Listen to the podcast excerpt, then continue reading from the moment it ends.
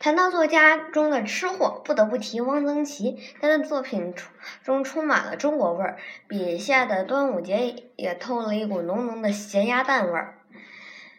嗯，在散文《端午的鸭蛋》中，汪曾汪曾祺通过对端午风俗的描写以及对家乡高邮鸭蛋的介绍，表达出呃对儿时的生活的怀念以及对故乡的热爱之情。我的家也是水乡，出鸭。高邮的大麻鸭是著名的鸭种，鸭多，鸭蛋也多。高邮人也善于善于腌鸭蛋，嗯，高邮咸鸭蛋于是出了名。我在嗯苏南浙江，每逢嗯有人问起我的籍贯，回答之后，对方就会突肃然起敬。哦，你们那里出出鸭蛋？汪曾祺对家乡的咸鸭蛋赞不绝口。高邮的咸鸭蛋确实是好，我走的地方不少，所谓食鸭蛋多一些，但和我家乡的完全不能相比。曾经沧海难为水，他乡咸鸭蛋我实在瞧不上。除了谈及家乡特产咸鸭蛋，汪曾祺还在文中回忆了他小时候。嗯，过端午的情形，其中系白锁子、做香饺子、贴五毒、贴符、喝雄黄酒、午饭要吃十二红等习俗，在文中有着细腻的描写。汪曾祺笔下的端午节，系白锁子，五色的丝线拧成小绳，系在手腕上，丝线是掉色的，洗脸时沾了水，手腕上就印的红一道绿一道了。嗯，做嗯做香饺子。嗯，丝丝缠成小粽子，里面装的香面，一个一个串起来，嗯，挂在帐钩上，贴五毒，红纸剪成五毒，贴在门槛上，贴符，这符是城隍庙送来的，城隍庙的老道士还是我的记名干爹，他每年端午节就派小道士送符来，还有两把小纸扇，符送来了就贴在堂屋的门楣上。一纸来长的黄色、蓝色的纸条，上面中笔画些莫名其妙的道道，这都能辟邪吗？喝雄黄酒，用酒和的雄黄在孩子上额头上画一个王字，这是很多地方都有的。有一个风俗，不知别处有不？放黄烟子。黄烟子是大小如北方的麻雷子的炮仗，纸里面挂的不是硝药，而是雄黄，点着了之后不响，只是冒出一股。嗯，黄烟能冒好一会儿，把点着的黄烟子就在橱柜下面，说是可以熏五毒。小孩子点了黄烟子，常常把它的一头点在板壁上写虎字，写黄烟虎字笔画不能断。所以，我们那里孩子都会写草书的一笔虎。还有一个风俗，端午节的午饭要吃十二红，就是十二道红颜色的菜。十二红里面，我只记得有炒红苋菜、油爆虾、咸鸭蛋，其余的都记不清、数不出了。也许十二红只是一个名目，不一定真凑足十二样。我午饭的菜都是红的，这一点我是没有记错的。而且苋菜、虾和鸭蛋是一定是有的。江西小镇有热闹赛。龙舟和捉鸭子，沈从文。我国著名的作家沈从文是，嗯，湖南凤凰县人。其代表作《边城》中就有对湘湘西小镇端午节风俗人情的精彩描写。妇女小孩子端午节要穿新衣，额角要用雄黄蘸酒画王字，吃鱼吃肉，全家出城到河边画看划船，居民自由下水捉鸭子。沈从文在《边城》中的短文《端午日》中，写了极为热闹的端午节场面，描写了茶洞人同庆端午的出淳朴民风。沈从文笔下的端午节，端午日，当地妇女小孩子莫不穿了新衣，额角上用雄黄蘸酒画了个王字。任何人家，哦，这天必可以吃鱼吃肉。大约上午十一点钟左右。全茶洞人就吃了午饭，把饭吃了过后，在城里住家的摸不到锁了门，全家出城到河边看划船。河街有熟人的，可以到河街吊脚楼门口看，不然就站在税关门口和各个码头上看。河中龙舟似长潭某处做起点。嗯，税关前做终点，做比赛竞争。因为这天，军官、税关以及当地有身份的人，莫不在税关前看热闹。划船的是个人在数天前就早做了准备，分组分帮，各自选出了身体结实、手脚伶俐小伙子，在潭中练习进退。船只的形式与平常木船大不相同，形式一路又一一路又长又狭，两头高高翘起。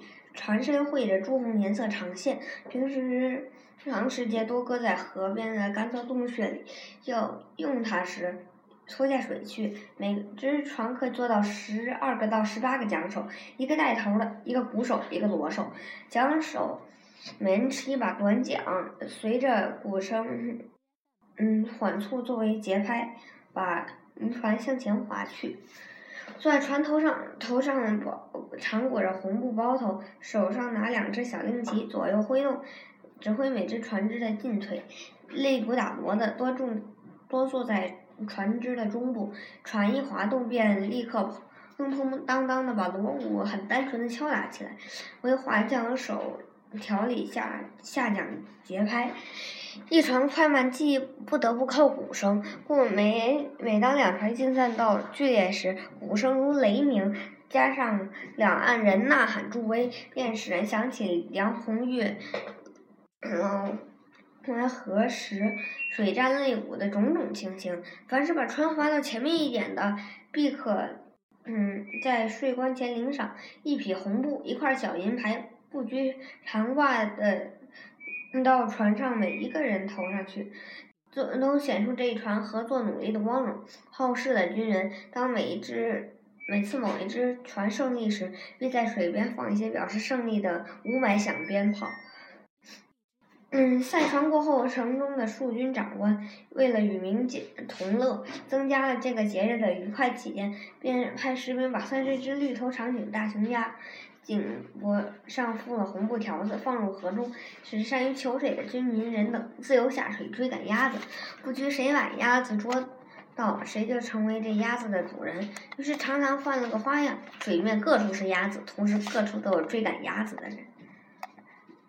端午节叫做粽子节比较亲切。梁实秋，在老一辈文学家梁实秋的散文集。雅舍谈吃中不仅描写了各种珍馐，即便是菠菜、茄子之类的家常小菜，也写得有色有味儿。他鸡端端午作为吃货的梁实秋更是直接把它定义成了粽子节。梁实秋笔下的端午节，嗯，沿沿街卖的粽子包的又小又翘，有加枣的，有不加枣的。摆在盘子里，整齐可爱。今日何日？我家老妈子曰：“今天是五月节，大门上应该插一下艾草菖蒲，点缀点缀。”我家老太太曰：“嗯，今天是端午节，应该把酒中追鬼图，嗯，就挂在壁上。孩子，嗯，脸上抹些雄黄酒，辟邪辟邪。”我家小孩子读曰：“今天不知是哪一天，就说应该吃粽粽子。我参考众议，觉得今天叫做粽子节比较的亲切些。”池子健，嗯，童年曾对端午节屈原传说心生疑惑。女作家笔下端午节又是怎一番形象？在池子健的《故乡的吃食》一文中，写到了端午节包粽子的习俗，以及粽子有甜咸两种口味，想自己。听父亲讲解端午节有关屈原的传说时，还心生疑惑。嗯，平生认为鱼吃了粽子，就之后就不会去吃人肉。迟子建笔下的端午节，清明过后，天气越来越暖了，野花开了，草也长高了。此时端午节来了，家家户户提前把风干的皂叶、粽粽叶泡好，将糯米也泡好，包粽子的工作就开始了。粽子一般都包成菱形，若是用五彩线捆粽叶的话，嗯，粽子看上去就像花荷包了。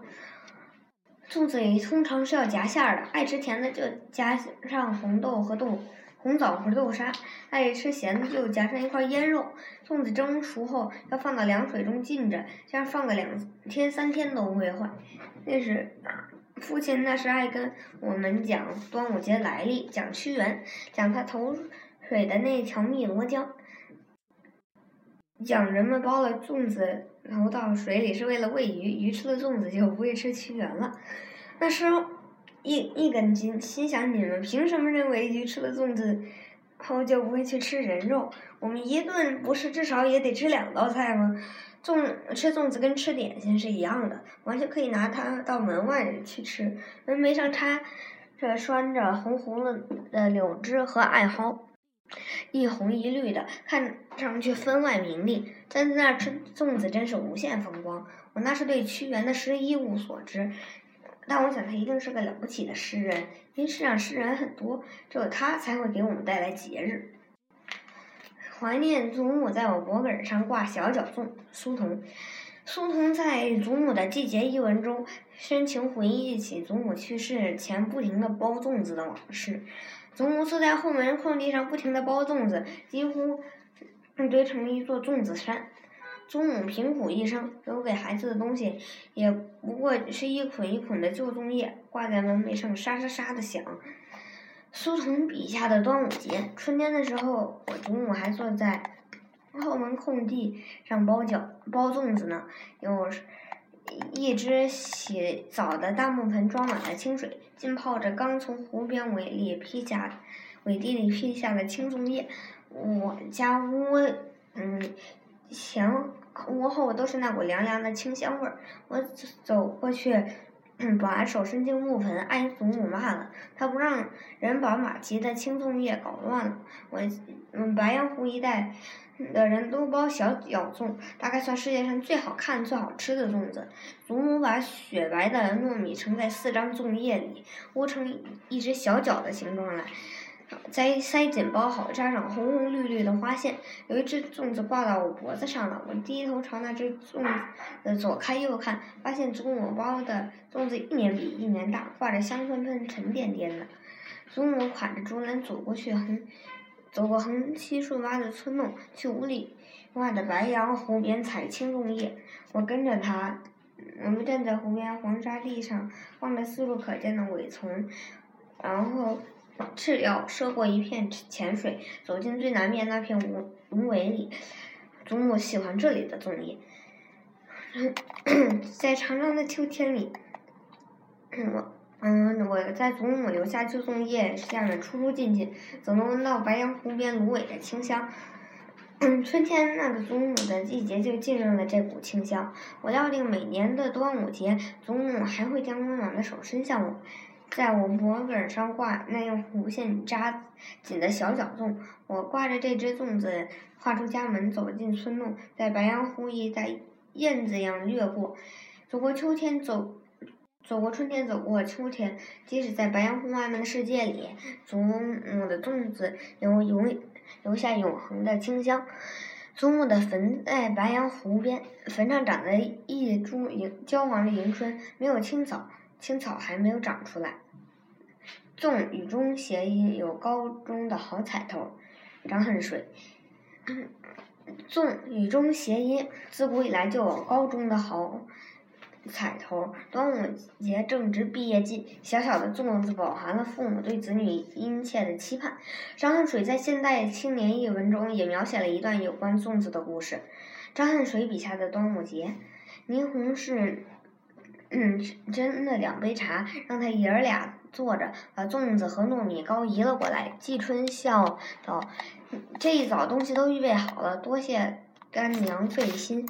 天还没有亮，你先吃两个粽子吧。”霓虹是一伸手就拿了一个粽子，将粽皮剥了，用筷子夹了蘸好了糖，然后送到季春面前来，笑道：“恭喜你今天毕业，不要忘了高中。高中粽子。”总是要吃一个的，这是好口气。以后你还要高中呢。季春接了粽子吃着，笑道：“干娘还还是这种旧脑筋，以为读书的人都是从前呀三考一样，赶赶考中状元。我和爹爹早说好了，初中毕业毕业之后我就去学工。”